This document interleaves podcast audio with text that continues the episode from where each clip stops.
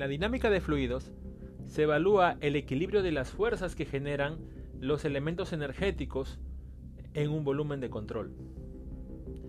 Estos efectos energéticos están acompañados pues de el análisis de la ecuación de la conservación de la energía, expresada como la ecuación de Bernoulli en un volumen de control, y la ecuación de la conservación de la masa, explicada como la ecuación de la continuidad en el volumen de control.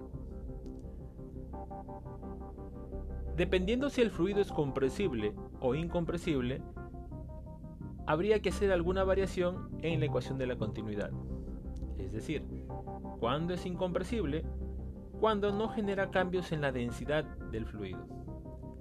Esto no quiere decir que el análisis de la ecuación de continuidad para fluidos incompresibles sea exclusivo de los líquidos. No. Puede también utilizarse para el análisis de gases. Es decir, el requisito no es que sea líquido o gas, sino que su densidad no se vea alterada.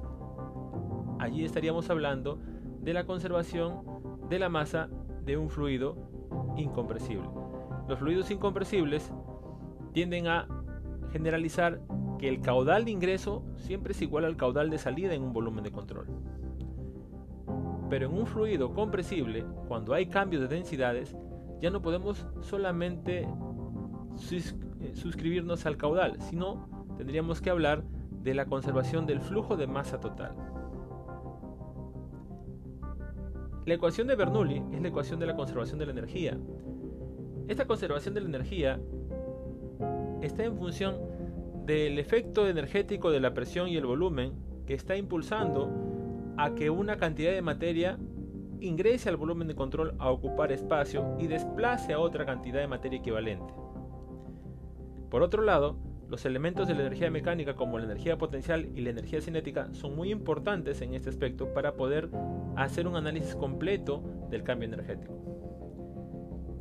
Si lo tomáramos como un sistema termodinámico, tendríamos que hacer hincapié en el trabajo, el calor y la energía interna.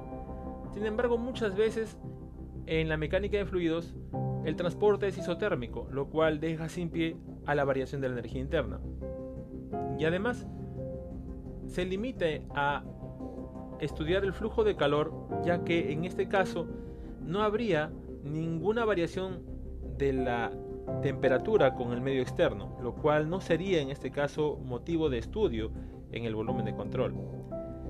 El trabajo generado o el trabajo consumido se le puede atribuir tanto a las bombas que impulsan los fluidos como a las turbinas que aprovechan la energía de los fluidos. De tal manera que podríamos generalizar a la ecuación de Bernoulli de esta manera.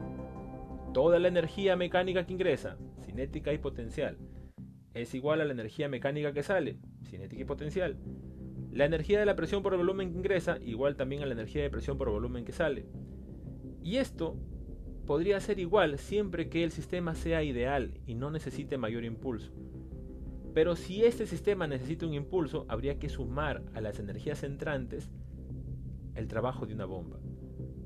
O si este sistema sirve para aprovechar la energía del fluido, habría que sumar a las salidas el trabajo generado en una turbina.